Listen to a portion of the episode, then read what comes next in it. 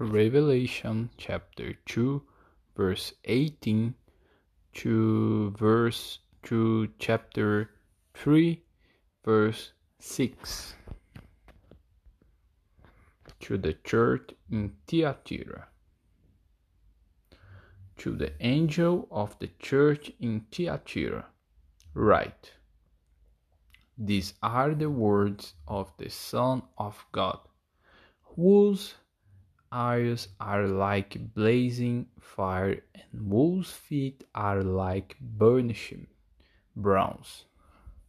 I know your deeds your deeds your love and faith your service and perseverance and that you are now doing more than you did at first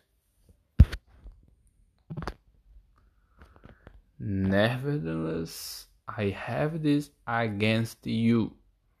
You tolerate that woman Jezebel, who calls herself a prophet.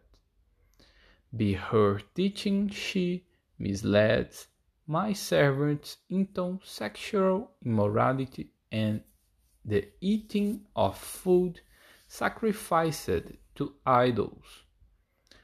I have given her time to repent of her immorality, but she is unwilling. So I will cast her on a bed of suffering. I and I will make those who commit adultery with her suffer intensely, unless they repent of her ways. I will strike her children dead. Then all the churches will know that I am he who searches heart and minds, and I will repay each of you according to your deeds. Now I say to rest to the rest of you in Thyatira, to you who do not hold to her teaching and have not learned Satan's so called deep secrets.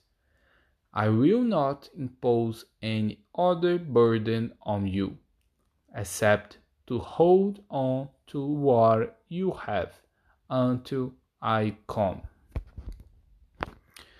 to the one who is victorious and does my will to the end. I will give authority over the nations. That one will rule them with an iron scepter and will dash them to pieces like pottery. Just as I have received authority from my Father. I will also give that one the morning star. Whoever has ears, let them hear what the Spirit says to the churches.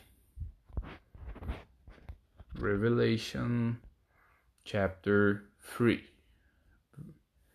To the church in Sardis,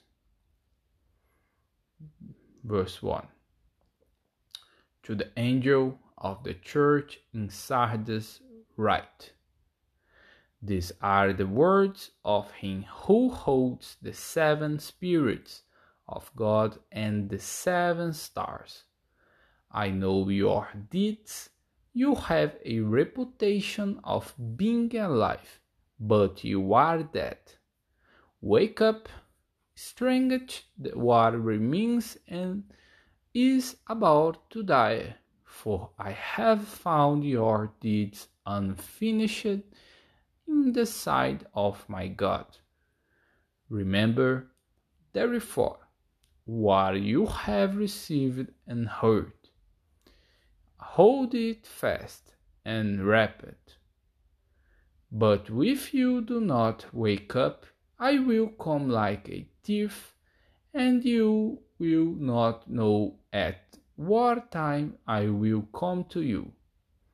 Yet you have a few people in Sardis who have not soiled their clothes. They will all walk with me, dressed in bright, in white, for they are worthy.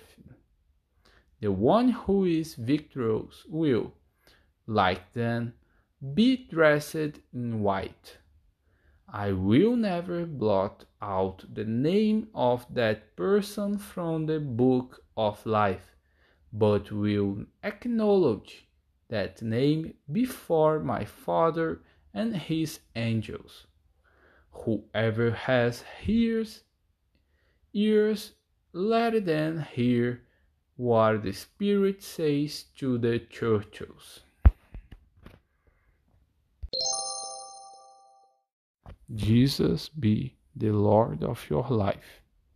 Lesh Leha.